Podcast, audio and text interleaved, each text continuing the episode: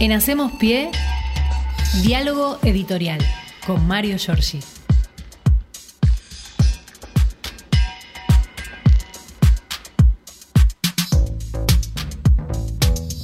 Diez de la mañana, ocho minutos y ya estamos con el diálogo editorial con el señor Mario Giorgi. ¿Qué haces, Axel? ¿Cómo estás? ¿Cómo Buen te día va? para todos. Acá estamos bien. Bien, fresco, ¿eh? Sí, frío realmente. Está lindo el solcito ahora, parece que está Ah, está saliendo el sol. poco, Bien, sí. bien, bien ahí. Este, acá en el estudio más chico no se percibe. No, tanto, no, no se ve, claro, es cierto. encerrado la radio Sí. tiene esta cuestión. Pero nos abraza el espacio. Exacto. Eh, bueno, hay, hay mucha información este, generada obviamente por el año electoral que no deja de darnos este, sorpresas y expectativas. Eh, voy a arrancar con el, con el acto de ayer en la Villa 2124, en la Virgen de Cacupé, porque viste que en la Argentina hay interna de todo color y calibre, también hay interna de los curas. Están los curas villeros y Es los curas de la opción por los pobres. Es cierto. Eh, la organización de la este, misa eh, en favor de el Papa arge- argentino, el Papa Francisco, la organizaron los curas villeros. Para ponerle nombre y apellido, de, eh, Pepe Di Paola por un lado y el nuestro querido El Olveira. Paquito Olveira por el otro. Sí. Que en realidad eh, hay una adhesión, pero no estuvieron presentes porque están haciendo un congreso en Córdoba, los curas eh, de Opción por los Pobres, Ajá. entonces se adhirieron ahí. ¿Qué quiero señalar con esto? Este, mm, hay una lógica que parece que es una línea que sostiene los medios de comunicación, ponele Clarín, respecto de bajarle el precio y el Papa es Bergoglio. Claro, Este, claro, es cierto. Y eh, en esa línea, este, con algún matiz atenuado, el macrismo ha tenido dificultades por la figura de Bergoglio, pero este, el que se pasa de rosca es el candidato de la Libertad Avanza, Javier Milei, cuando lo descalifica, lo pone como representante del diablo en la tierra, y ese tipo de insultos que nos lleva a la clase media, más o menos, a la edad media, perdón, no a la clase media Sí, claro. nos transporta al pasado, Sí, claro. este, digamos, este, o de la Inquisición, no sé quiénes son los representantes. El Papa este, es un personaje político sin duda de alcance mundial y, este, y ha dado señales de su argentinidad sin necesidad de venir a la Argentina Exacto. y ha ejemplificado las situaciones de estos aparecidos, como sucede con el caso de el fascismo en buena parte del mundo, con este, la referencia a lo que ocurrió en la Alemania después de la República de Weimar en el año 1933, donde un desaforado este, enardecía, este, impulsaba con un criterio supremacista la figura de Alemania por sobre este, las razas, los credos, las religiones, y bueno, no, no voy a contar la historia No. eh, de la Segunda Guerra Mundial No, para claro. acá, el mundo ha quedado en manos eh, de esta naturaleza. El Papa, eh, en la audiencia de los días miércoles, hoy saludó al nieto 133. Si Ah, querías algún dato más que faltara Claro. Para marcar eh, esta situación que venimos eh, señalando desde el lunes, cuando comenzó el escenario de esta eh, actividad en la legislatura de la Ciudad de Buenos Aires, y un fenómeno que viene de la época de la dictadura, que es este, el de la generación del enemigo interno, la creación del enemigo. Podría haber sido Eve de Bonafini, no está, pero fue este, Estela. Estela de Carlotto para que Victoria Villarroel, la candidata a vicepresidenta de Milei, eh, la tomara como, como enemigo. Y la verdad que este, es, este, es fantástico ver esto desde ese lugar, porque se pasa por encima el prestigio mundial que tiene la Organización de las Abuelas y las Madres de Plaza de Mayo, lo que han significado incluso para el mundo cuando empezaron a trabajar en el reconocimiento de este, la identidad de las personas desaparecidas en un tiempo donde este, nosotros tendríamos que ir este, observando cronológicamente en estos 40 años, ayer lo hablábamos con algunos compañeros, eh, se hace referencia al número 30.000. Eh, también este, se dice 6 millones de personas en el holocausto este, y la verdad que no hay una precisión posible, pero eh, se pone en discusión en todo caso el hecho menor y no el hecho de fondo, que es el exterminio de personas, que es una de las cosas que falta ahora que señale eh, la extrema derecha en la República Argentina qué es lo que van a hacer con los pobres. ¿Qué van a hacer? ¿Los van a meter en una cámara de gas? ¿Van a reducir el gasto público en función de acortar los planes haciendo desaparecer a las personas que los perciben? Porque estamos hablando de eso, ¿no? Eh, eh, sí, a mí lo que más me preocupa es que quedó muy claro ahora quién es la que va a ostentar el poder si esta gente llega a, la presidencia. ¿Por qué lo digo?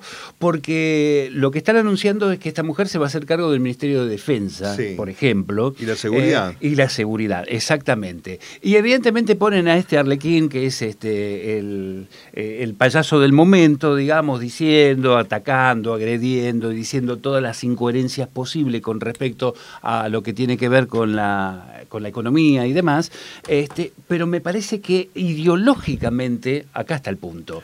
Y no hay que permitir que esta gente, porque lo que hizo Villarruel, a mi juicio, el día lunes, fue una apología al delito. Sí, por supuesto. Hay que sacar de circulación la palabra negacionismo para mí, para ponerla en el lugar de la apología, porque eh, no están negando lo que sucede. Están diciendo que hay víctimas eh, entre los este, eh, genocidas, sí. tomando el rol de víctimas para los genocidas, sí. Eh, que en realidad, este, a ver, vamos a, vamos a clarificar un poco porque es un lindo tema este para sacarlo del ámbito de la información cruda. cuando mm, Adolfo Pérez Esquivel que el otro día posó con una camiseta de Gimnasia Grima de la Plata. Vamos todavía. Dicho sea de paso, Este, el querido Adolfo. Cuando Adolfo Pérez Esquivel lo llama Alfonsín, lo cuenta acá en una charla con nosotros, en uno de los perfiles, eh, Alfonsín le ofrece ser el presidente de la CONADEP. o el titular responsable de la CONADEP. Entonces él le contesta, presidente, todo bien, pero a mí me gustaría que no tenga acciones el tribunal eh, militar, que no pasen por los tribunales militares este, los análisis de la situación que tienen estas personas que van a ser juzgadas. Eh, eh, la respuesta de Alfonsín fue llamarlo a sábato y seguir con los tribunales militares, cosa que después iba a generar varias cuestiones, hasta el, alzamiento cara pintada y las leyes del perdón. ¿Por qué digo esto? Porque el fenómeno CONADEP, al que se agarran este, Fernández Meijide o los López Murphy o los pérfidos, en realidad es un fenómeno hecho al calor del arranque de la democracia, años 85-86, donde había gente que tenía miedo de hacer declaraciones, donde no teníamos idea de dónde habían ido a parar este, los cuerpos de las personas desaparecidas, que aún hoy se sostiene esta realidad, hay muchos que no sabemos dónde están, donde no se sabía qué iba, que había sido de los bebés, y entonces entre el número de 8.000 y pico que creo que establece la CONADEP sobre el año 85, hay que hacer un cierre sobre todas estas causas que determinaron que no se pudiera contabilizar el número de víctimas. Pero lo concreto es que aquí hubo un exterminio organizado desde el Estado Nacional en manos de los militares que es este, el que todavía felizmente algunos juzgados están relevando en los delitos de lesa humanidad. Esta este, cuestión apologística habla de, eh, ya trayéndonos a nuestros días, que hay una doble, un doble comando. Uno es el que decís vos perfectamente, hacerse cargo de la defensa, pensando en que haya una nueva doctrina de seguridad nacional, la creación del enemigo interior. Exactamente. Y mi ley, no le bajemos tanto el precio. A mí me parece que representa el costado de los sectores este, del poder real, los sectores económicos, mm. que son los que van a marcar la otra parte. Mm, son dos patas del mismo escenario, porque cuando vos tengas que reprimir este, porque estás aplicando las políticas, económicas, va a estar el, este, el instrumento a la mano para cerrar. Por eso la pregunta es qué van a hacer con los pobres, qué van a hacer con la incorporación o no al espacio de la producción y el trabajo, la justicia social, que es un dato que también es menospreciado y está en la Constitución. Este, la palabra, el término justicia social, lo tiene la Iglesia, lo tiene la fe, lo tiene también la Constitución argentina, bastante mala dada en el año 94, porque podría haber estado bastante mejor. Sin embargo, el término justicia social a la cual tiene que proveer la República Argentina es un elemento que está, hay que tener en cuenta. En el, momento de votar, este, y acá está, para cerrar este tramo de la charla, en el momento de votar, eh, uno tiene que pensar que los primeros afectados en medidas económicas serán buena parte de los votantes de mi ley, de esos sectores que creen que por la memoria mala de los veteranos o el desconocimiento de los jóvenes terminaron poniendo el voto a este lugar y esa eh, va a ser, este, van a ser las personas que van a pagar más caro este, el precio de haber tenido porque además hay un riesgo latente de que pueda ser presidente esa persona, ¿no? Totalmente. Eh, así que me parece que ese es el fenómeno que tenemos que ayudar o abonar eh, humildemente más allá de la este, obviamente autonomía que cada uno tiene en el, momento de poner el voto, hay que abonar esa, esa puja. Es decir, no, muchachos, paremos un poco con esto, porque el, temor que uno tiene no es que vengan medidas represivas, sino que haya nuevamente muertos en los sectores más vulnerables de la República Argentina, como pasó en el año 2001, ni hablar de los años dictadores. Porque lo están diciendo, no están hablando del adversario político, están hablando del enemigo político. Así y es. Eso es lo, lo, llamativo, digamos, y esto es lo preocupante, ¿no? Porque hablan del enemigo político. Efectivamente, sí. Y este esto es un poco lo que va a ocurrir, digamos. ¿no? Es una balanza extraña, es un fenómeno mundial que yo creo que habría que tener acá más atilios borones o mm. personajes que nos den un, un horizonte que a mí me parece que es este, el modo de sustentabilidad del poder real, el poder económico, en otras manos. En una época este, hoy desprestigiado fueron las Fuerzas Armadas, pueden ser hoy los medios de comunicación y una justicia docenada y preparada para acompañar esas decisiones. Bueno, hablando de decisiones, este, en algunos portales lo vimos ayer, este, Mauricio Macri estuvo el domingo con Karina Milei la hermana del candidato, estuvo con este, Patricia Bullrich y la verdad que en Impectore, como diría el viejo y querido Carlos Menem, eh, creo que tiene a Milei como candidato y que lo está acompañando, porque además les puso eh, a trabajar a ellos en la recaudación a Gabriel Martino, que eh, Gabriel Martino es un hombre que está vinculado, algunos van a recordar, el, el banco HSBC, mm. el famoso HSBC, que es el banco que tenía 4.000 cuentas truchas. Este, Exactamente, a nivel internacional. Bueno, este hombre está juntando plata para la campaña de Milley. ¿Qué piensa Bullrich? Que ya le acostaron definitivamente, con todo respeto, y que... este eh, más allá de tener ahora traductores, a Melcoñán y demás, me parece que lo va a pasar, aquí va a haber una fusión, sin Bullrich, desde luego, de los espacios de Juntos por el Cambio Pro, más Pro. Más macrista, digamos, ¿no? Este, claro, que responden más a Mauricio Macri. Para el lado de mi ley, y este, ya y este, venimos marcándolos estos días, vienen algunos fenómenos interesantes desde el punto de vista de la Unión Cívica Radical que están señalando que en una eh, segunda vuelta entre Milei y Massa van a votar por Massa. Sin duda. Porque obviamente este, ha pasado esto. Y te digo algo más, hubo una reunión el día eh, sábado, creo, este, bueno, no sé si fue el sábado, eh, sobre el fin de semana, hubo una reunión de masa con, este, en, eh, perdón, con el gobernador de Salta y los gobernadores radicales Valdés y Gerardo Morales, derrotado en la interna de Juntos por el Cambio, para este, frenar el avance de la ultraderecha en la República Argentina. Es una reunión que va a terminar a lo, mejor acompañando a la candidatura de Massa y este, que se va a corroborar cuando el próximo viernes vaya el candidato de Unión por la Patria a Tucumán y se encuentre con los gobernadores del Norte Grande sin los radicales, eh, sin Valdés y sin Gerardo Morales, pero con todos los demás para brindarle su apoyo, porque uno de los temores que tienen este, los mandatarios provinciales es que este muchacho eh, asuma como presidente, como tememos muchos argentinos, y que al día de asumir les diga, bueno, no hay más plata, arréglense. Y entonces tenés que pagarle a los docentes, tenés que pagarle a la policía, tenés que pagarle a los este, médicos y enfermeros. Se te quema la y, este, y este, dan vuelta a la provincia. entonces este, hay, una, hay una suerte de red de contención que empieza por este, un sincericidio, digamos, de Gerardo Zamora, el gobernador de la provincia de Santiago del Estero, que eh, bajó la lista de la Libertad Avanza en Santiago del Estero, este, que había ayudado a fiscalizar, a contribuir, eh, porque obviamente Zamora siempre consigue estar arriba de 60 puntos de voto, él como gobernador, y le salió este, el tiro por la culata con mi ley, así que este, la lista fue bajada para volver a tener, en este caso Unión por la Patria, los cuatro diputados de Santiago del Estero. Eso este, digo que es un sincericidio porque se reconoció allí que hubo una exageración de parte de los gobernadores eh, o en el no controlar el aparato, digamos, político que manejan en el campo de la elección, o peor aún, haberle dado este, elementos, instrumentos a los este, ultraliberales para que puedan desarrollar su elección este, en la forma que, eh, que pasó. Si no nos explica que Milei haya ganado, exactamente. Ni, siquiera fue. Y en provincias donde se ganó gobernador, ganaron los oficialismos y demás cuestiones, y este hombre arrasó con todo. Sí, bueno, y la cuestión acá que hay que agregar que ayer se vio en la matanza, donde dicho sea de paso le afanaron al movilero de IP, el celular y demás, eh, Libertad Avanza hizo una una este, marcha, una caravana, que no pudo armar Unión por la Patria en el tema de las internas entre Espinosa, la Colorada, Curía, la mujer de, este, de Pérsico. De Pérsico. Es curioso, ¿no? Que, que vaya Milei con el DIP y con esos personajes que lo acompañan, hizo una caravana ahí, en, otro caso, eh, le chorearon al pibe de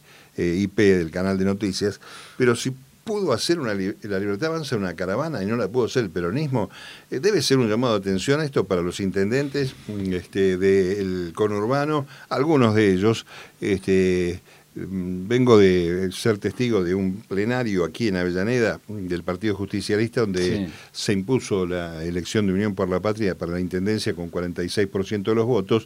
Hay bastante tranquilidad, en la primera y tercera hay una idea de recuperar cinco puntos, pero son imágenes, son símbolos. Eh, vos que no pudiste armar eh, una lista de unidad, que fuiste a las PASO, aún hoy habiendo pasado ya casi un mes de que se votó el 13 de agosto, debieras tener más o menos, aunque sea simbólicamente, cubierta esta cuestión. Claro. Y ya para, para cerrar este tramito de charla, este, la gran preocupación de siempre es qué va a hacer Cristina. ¿no? Eso. Ayer el gobernador de la provincia dijo que conduce el peronismo. Yo creo que no hay duda de eso. Creo que en el despacho del Senado sigue atendiendo eh, las consultas, me parece que hay un ruido de fondo con este, algunos sectores de la cámpora que no están este, muy consustanciados con la campaña electoral. Eh, cuando digo la cámpora, digo también Máximo Kirchner.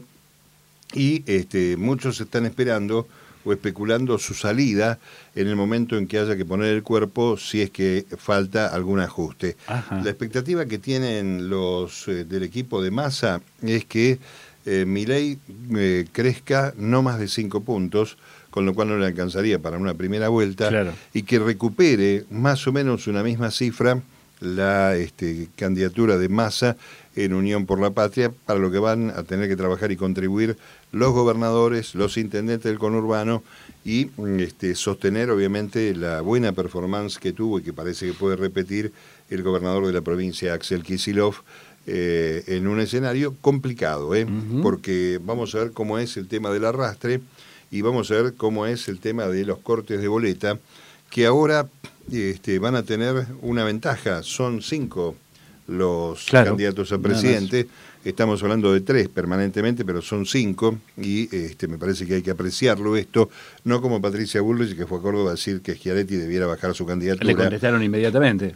Por supuesto que sí, porque además es una forma de mostrar eh, dónde está parada esta gente, esta idea del enemigo que bien citaste, para ellos es así, no es un adversario en la política, los votos este, son los que resuelven, este, y además no hay ninguna certeza de que los votos que pueda dejar Chiaretti libres vayan a parar a este, Juntos por el Cambio, eh, donde hay un gran trabajo en este momento este, silencioso de vinculación con el gobernador electo Yarlora en la provincia de Córdoba que podría este, modificar el vínculo con este, la cuestión troncal del peronismo, ¿no? Son todas vertientes del mismo espacio, así que vamos a ver qué sucede. Es un escenario complicado, estamos en la mitad de una semana donde arrancó la campaña electoral, donde se van a poner de manifiesto estas cosas.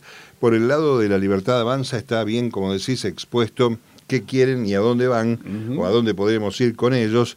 Y por el otro lado, este, la expectativa es que eh, si no este, recupera puntos Patricia Bullrich, el panorama va hacia una decisión de segunda vuelta entre el candidato Sergio Massa y Javier Milei. Tengo un dato que me ha llegado acerca de los allegados a la reta, digamos, al grupo de la mesa chica, que están muy, pero muy disgustados con todo lo que tiene que ver con el sector de Patricia Bullrich.